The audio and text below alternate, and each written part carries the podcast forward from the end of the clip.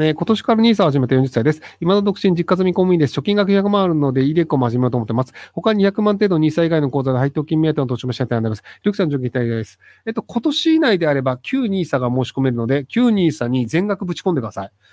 えっと、1年間であれば、ろん ?400 万か600万か確か突っ込めるはずなんですよね。旧 NISA。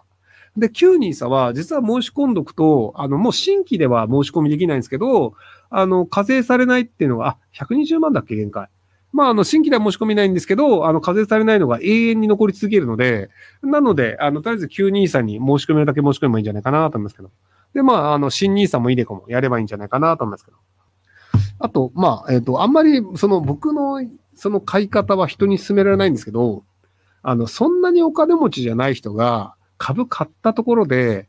大して儲かんないんですよ。例えばじゃあ、その200万円の株を買いました。で、じゃあ2%の利回りでしたって言われても、4万円なんですよ。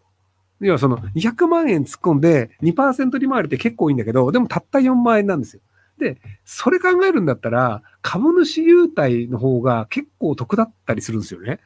要するにその100万円で買うだけで、そのなんか1万2000円分のなんかあの、ファーストフード食えるような株主優待券が来るやつとかあるんですよ。で、もちろん配当もあるし、株価も徐々には上がってくるんですよ。なので、その、まあ、あの、まあ、ビビたるもんなんですけどね、株価上がるのとかは、あの、まあ、その、ただのあの、一般的なレストラン的なところなので、ただ、株主優待券っていうのは、株主優待券で来たとしても、税金払わなくていいんですよ。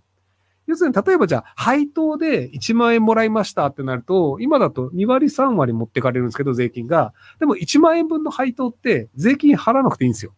っていうのがあったりするので、なので、あ、じゃあ株主優待ね。株主優待は税金払わなくていいっていうのがあったりするので、なんであの株主優待目当てにするっていうので、昔僕あの株主優待のあの銘柄を買いまくるっていうのをやったことがあって、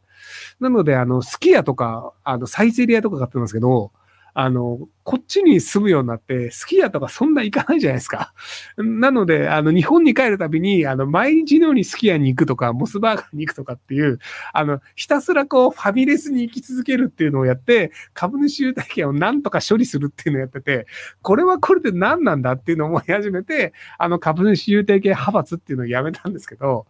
でもあのね、割と株主優待は結構効率いいのがあったりするんですよ。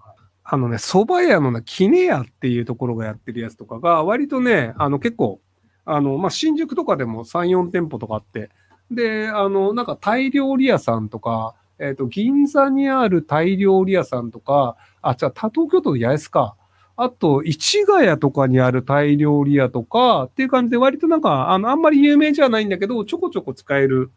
あの、株主優待のそのなんかのグループがあって、そのキネヤっていうやつとかは結構、あの、日本に住んでる間よく行ってましたね。はい。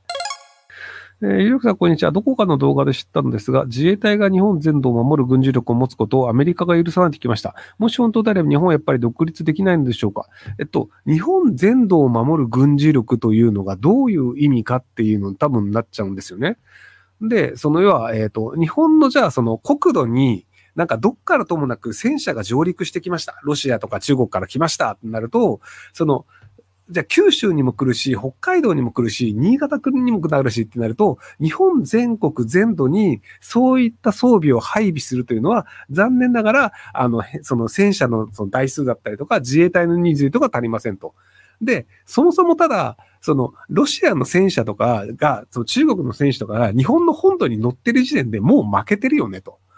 いや、そのアメリカって本土を踏ませないという戦い方をしてるんですよ。まあ、日本が昔あのハワイを爆撃したっていうのは結構珍しいことで、で、その本土を踏ませない戦争ってどうやるかっていうと、もう空母を作って、本土に来る前に揚陸艦が来るところで叩くとか、潜水艦で叩くとかなんですよね。なので、海上でどれだけ封鎖するすか、もしくはその空軍で、その、あの空中でどれだけ敵の攻撃を抑えるかっていうところの能力が日本全土を守るになると、多分日本海とか太平洋とかに空母を置かなきゃいけなくなっちゃうんですよ。要はその中国からいっぱい飛行機が飛んできますっていうのを、それを日本の国土に来る前に全部叩き落としますってなると、じゃあそれイージスアショア、イージス艦いっぱいいるよねとか、じゃあ空母とか必要だよねとか、潜水艦ももちろん必要だよねってなると、そこと戦えるだけの量の軍事力があるかっていうと、まあそもそも空母持ってませんっていう話になっちゃうんですよね。で、潜水艦も一応その電力の潜水艦、ディーゼルの潜水艦はあるんですけど、とはいえそのディーゼルの潜水艦の場合ってやっぱり一定の12時間とかあったかなで、あの、まあ、上の方に上がって、で、その、だか充電し直したりっていうのをして、またあの、こう、潜るっていうのやらなきゃいけないんですけど、その、原子力潜水艦とかだと、2週間とか3週間とか普通に潜ってられますっていうのがあるので、逆にどこに潜水艦がいるかわからないという状態が作れるので、それで通りがかる敵の、まあ、船だったり、駆逐艦だったり、空母だったり攻撃できるっていうのがあるんですけど、なので、その原子力潜水艦を作ることによって、その敵の、その、あの、なんかあの、船舶能力を、こう、こう、あの、まあ、無効化するっていうのが顔なんですですけど、日本は残念ながらその原子力潜水艦っていうのがアレルギーによってできないので、あの、えっと、作る能力がないとか、お金がないではないんですよ。あの、原子力という名前のついている兵器を作ることが嫌だというアレルギーを持ってる人が多数派なので、最近はその原子力という名前のついている発電所も作るのが嫌だっていうアレルギーの人も多いので、なので、その原子力という名前がつくもので発電所でもあの兵器も作れないっていうのがあったりするので、なので、その日本全土を守る軍事力というのは別にアメリカ同行ではなく、日本人が作らせない。なぜなら日本人の多数派が作りたくないからです。なので、アメリカのせいにしているっていうのは違うんじゃないかなと思います。えっ、ー、と、こんばんは。自動車整備士を15年ほど前に辞めました。今現在自動車整備士が不足していて、給与等が優遇されておきますが、これから先を長い目で見せたときに、今自動車整備士に再就職をすることはどう思いますか？まあ別にあの、人生長いので、今やってみて10年ぐらいでなんか合わねえなと思ったらカスタム屋さんとか別に行けばいいと思うんですけど、ただあの、その車検で普通に稼ぎますっていうところは、だんだんその車に乗る人の人間自体が減っていくので減るんですけど、ただあのカスタマイズして、あの、いい車乗りたいぜっていう人たちっていうのは変わらないので、なのでそのカスタマイズ需要の金持ち向けっていうのはずっと続けてもなんとかなるんじゃないかなと思いますけど。